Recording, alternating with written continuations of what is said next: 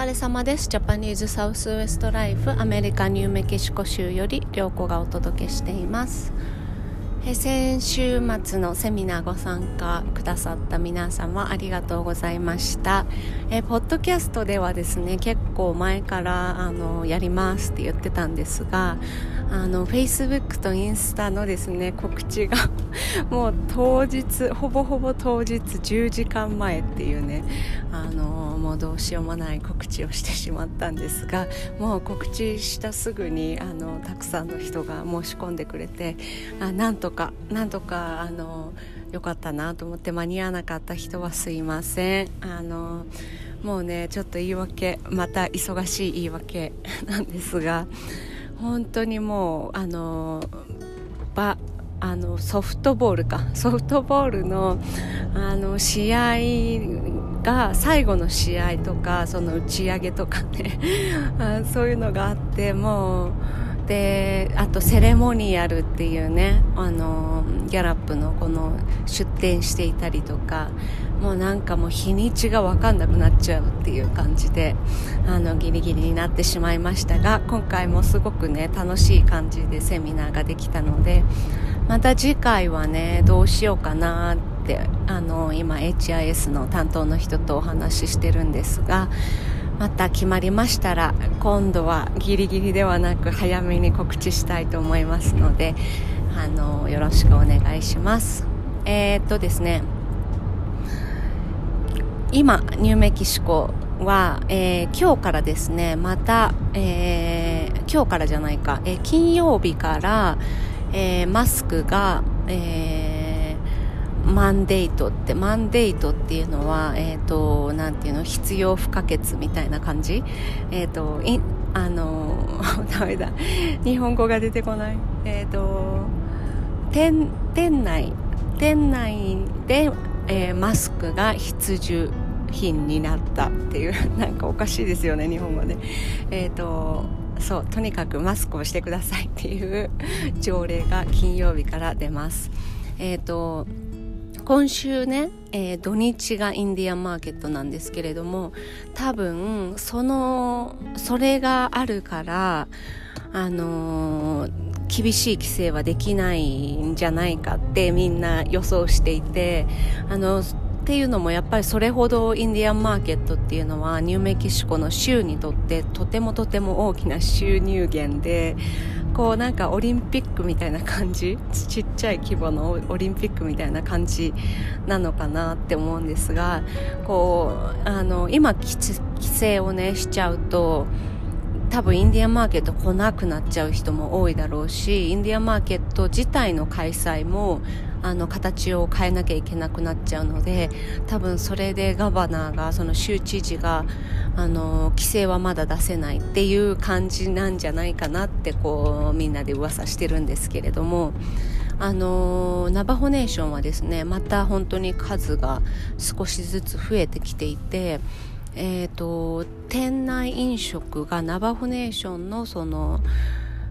限定した地域なんですけれども店内飲食が禁止になったりあとはラスベガスとかもねもう店内はマスクがマンデートになったりとかもうそういう感じでまた規制が始まっているので普通だったらね多分ニューメキシコもまたまた店内飲食のあの何て言うんですかそのキャパキャパシティあの店内のそのうんうんと75%入っていいですよっていうのが25%になったりとか多分してるはずなんですがそういう規制がまだ出てないっていうのは多分インディアンマーケットのあのねなんかいろいろあるんじゃないかっていう風な見方をする人が多かったりします。はいという感じでえーとまあ、どうなるかねインディアンマーケットわからないんですがそのセミナーでねインディアンマーケットのことについていろいろお話しさせていただいたんですけれども、えーと、やっぱりねこうやって自分でまとめてみてあの改めてインディアンマーケットってすごいんだなって思え思えたしやっぱそれに関われることっていうのはあの光栄なことだなって思いますね。なので、えー、今年はですねやっぱりまだまだ皆さん来れない方が多いのでまあちょっとね時間を見てインスタライブとかやりたいなとか思ってるんですがねどうなるかあのー、子供たちを連れていくので子供たちを連れてインスタライブ1人で多分無理だと思うんですよね。なのでちょっと子供たちがあの入れるかどうかっていうのもわからないしどうもう本当行ってみなきゃわかんないって感じでまあ、うちはうちはですねあのギャラップトレーディングとしてもブースを持っているのでそこもそこはですねホテルのその何て言うんですかコンベンションセンターみたいな感じのイベントセンターなのでな普通にこう入れるのかどうかっていうのすらもわからないみたい。わからないみたいな感じであのすいません。今ちょっとね 運転が危うかったか。あのそうそうな感じなので、まあ、本当に行ってみないとわからないって感じで、まあ、とにかくみんな気をつけてやりましょうねっていう話を、えー、今日から今日セッティング、えー、ショーケースをセッティングしてで明日ジュエリーを並べてもう明日の午後からあのー販売が始まるっていう感じなんですけれどもうちのブースはですね。で普通のインディアンマーケット本家本元インディアンマーケットの方は、えーと、土曜日の朝からですね。なので、えーと、私は、えー、金曜かな？金曜の夜午後に出て行って、えー、土曜日はですね朝の8時から開開演 会場するのでえー、ね、朝の7時とかにも準備してジュエリーを並べなきゃいけないっていうもういつもそんなスケジュールなんですがという感じになっていてまたね、あのー、またバタバタして忙しいよっていう言い訳をすると思いますが、えー、そんな感じです。もうブログもね全然書けてないんですが、まあ、書きたいことは本当山のようにあってもうもうねあの子供たちが朝子供たちを今日2人とも、えー、学校に行き始めたのでそのね支度とお弁当作ってとかいろいろ していてもうあのまあ、無理はしないっていう無理をすると爆発するっていうことが分かってるのであの無理はせずにやっていこうと思ってます。えー、そんな感じでまた投稿します はいというわけで皆様あの本当日本もねまだまだまだまだ増えてるなーって感じで私は地元が静岡なんですけれども静岡もですね緊急事態宣言出てあのー、ねお盆だけどみんなどこにも行けないっていうのを聞いてたしあとはねまあ、どこにも行けないとか言いながらもショッピングセンターとか行くとめちゃめちゃ人がいるとか言って まあそりゃね増えるのは仕方ないなと思うんですが、まあ、とにかくね、まあ、感染することはもうもうもはやしょうがないとしてもやっぱりそれその感染したことを責めたり感染をこう別にしてもいいやって思うことも間違ってると思うし、ね、あの自分ができることをできるだけやるしかないなって思いますね。もう本当にナバホネーションはねどうなどうなのかなこう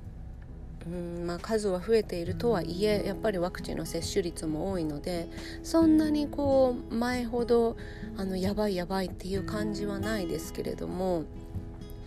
うんやっぱり規制とかが入るとねあのあやばいんじゃないかなっていう感じがこうやっぱ伝わってくるので、まあ、そういう意味でも政府は規制しなきゃいけないんじゃないかなと思ったりしますけれどもまあ本当に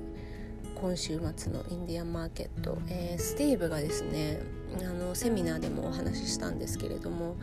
スティーブがあのボロ体を作ってそれをですねあのエントリーするんですねそれを今日エントリーを持っていくんですけれどもサンタフェに。で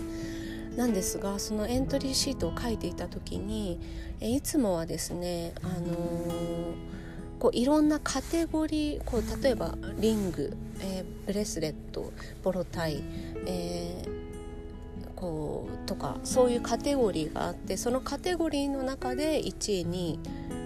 122までかな？を決めてでさらにそのこう例えばオールドスタイルのオールドスタイルのカテゴリーだったらオールドスタイルのカテゴリーでの中でカテゴリーの中で1番、えー、コンテンポラリーの中で1番っていうのがさらに上にあってでそのさらに上にあのインディアンマーケットの今年の1番っていう賞があるんですけれども今年はこのカテゴリーごとのリボンがないっていうことで。あのー、だからオールドスタイル部門の1位2位。3位、えー、コンテンポラリー部門の1位2位3位っていうので例えばコンチョベルトもリングも、えー、ボロタイも全部一緒くたの一つの